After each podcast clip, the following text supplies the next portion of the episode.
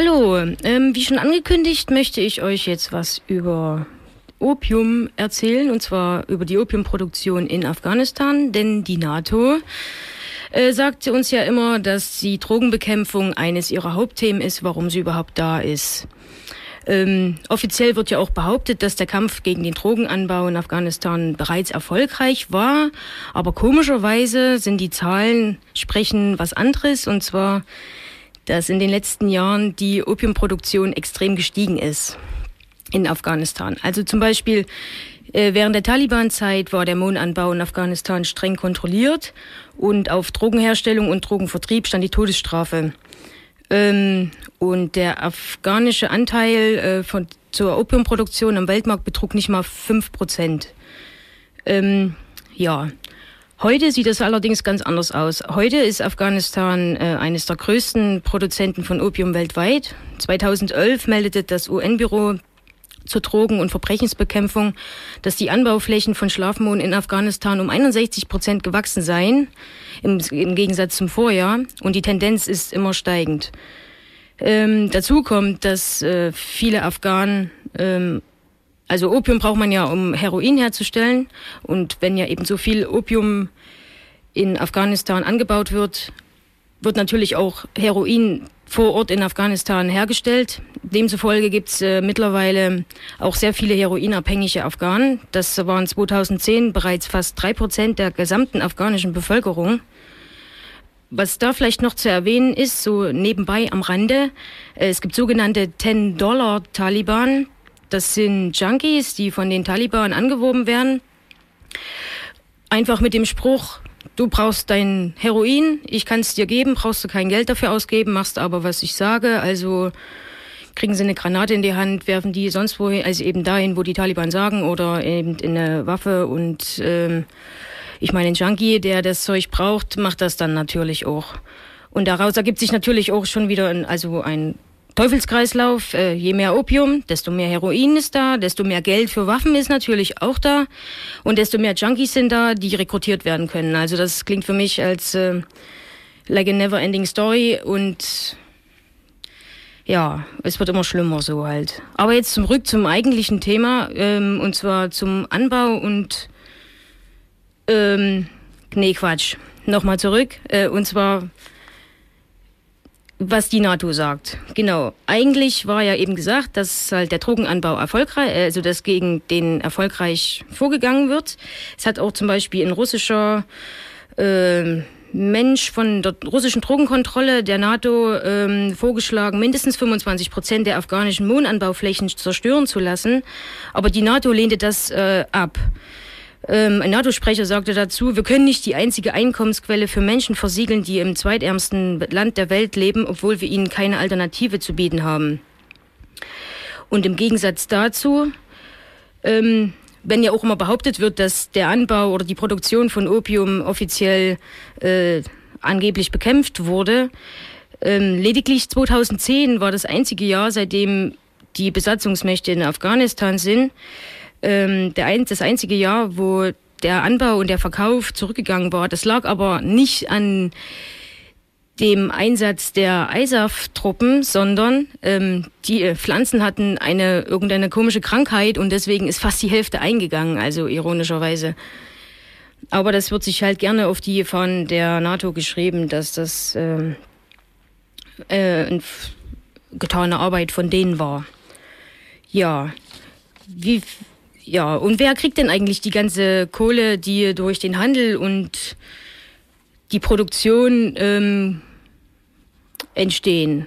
Also laut Schätzung der UNO, äh, der UN-Drogenbehörde, fließen ungefähr 10 Prozent der Gewinne in die Hände der Taliban um vor allen Dingen natürlich Waffen kaufen zu können. Und wohin die restlichen 90 Prozent wandern, wird äh, offiziell nicht konkretisiert, aber vermutlich sind das Regierungsbeamte, lokale Polizei, die Warlords, äh, regionale Händler und so weiter.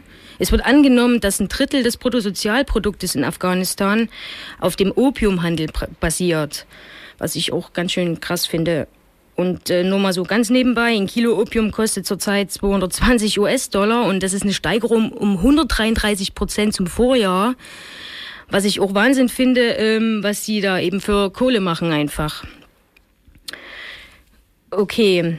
Und nächstes Jahr wird auch ein erneuter Anstieg der Op mit der Entschuldigung. Nächstes Jahr wird ein erneuter Anstieg der Opiumproduktion Produktion erwartet. Denn es gibt ja immer einen kausalen Zusammenhang zwischen der Sicherheitslage, dem Fehlen staatlicher Unterstützung für legale Landwirtschaft und dem Opiumanbau. Das heißt, in Dörfern mit einer schlechten Sicherheitslage wird halt Mohn angebaut, weil wenn die Sicherheitslage schlecht ist, braucht man ja irgendwie Waffen und deswegen ist der einfachste Weg, Opium anzubauen, damit man eben die Waffen kaufen kann. Aber wie soll das jetzt nur alles weitergehen, wenn jedes Jahr immer mehr Opium produziert wird und Heroin hergestellt wird und so weiter? Ähm, das kann es ja irgendwie nicht sein. Und welche Argumente gibt es denn da, ähm, wie man das irgendwie vielleicht beenden oder verhindern oder was auch immer könnte. Also ein Thema ist da für mich zumindest, ähm, die Legalisierung wäre zum Beispiel eine Lösung. Ähm, zum Beispiel im Iran, also in Persien, jetzt Iran, in den 70er Jahren war der Opiummarkt äh, unter staatlicher Kontrolle und dadurch gab es halt übelst, also weniger Süchtige. Das ging aber nur bis 79 gut, weil dann die Regierung festgestellt hat, dass man ja, wenn äh, Opium illegal ist, viel mehr Geld machen kann. Denn der Schwarzmarkt wurde damals zu der Zeit vom Militär und Geheimdiensten kontrolliert. Und heute ist es ja ähnlich. Es gibt einen Haufen Korruption und äh, gerade unter Beamten und Militärs. Und natürlich alle, die an der bestehenden Drogenpolitik festhalten, profitieren halt auch davon. Es wird geschätzt, dass äh, jährlich ungefähr 400 bis 600 Milliarden US-Dollar mit illegalen Drogen weltweit umgesetzt werden. Und dieses Geld fließt ja natürlich auch in das Weltwirtschaftssystem durch Geldwäsche. Das wird ja nicht irgendwo gebunkert und die müssen das ja waschen, damit sie auch was damit anfangen können. Und dieses Geld würde ja natürlich durch die Legalisierung wegfallen.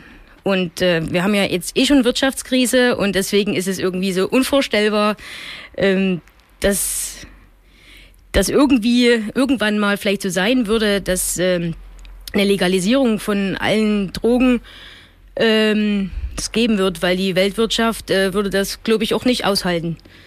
Genau. Also für eine Legalisierung würde natürlich ganz einfach sprechen halt ein Haufen Ersparnisse für den Staat durch Wegfall von Beschaffungskriminalität, also Gefängnisse und Gerichtskosten und sowas, weniger Gesundheitskosten, weil es gibt halt weniger Süchtige, ist ja echt bewiesen halt in Ländern, wo irgendeine Droge legal ist, dass dies äh, weniger dann auch benutzt wird.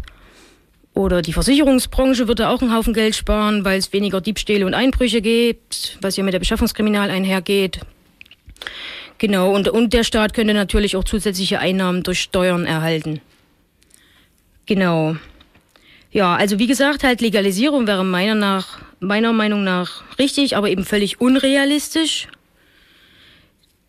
Zumindest wenn man es auch nur in einem Land macht, dann ist es auch Quatsch, weil dann gibt es genug andere Länder, die dann genau dasselbe System weiterführen und äh, der Drogenmarkt und die Kohle und bleibt halt immer da.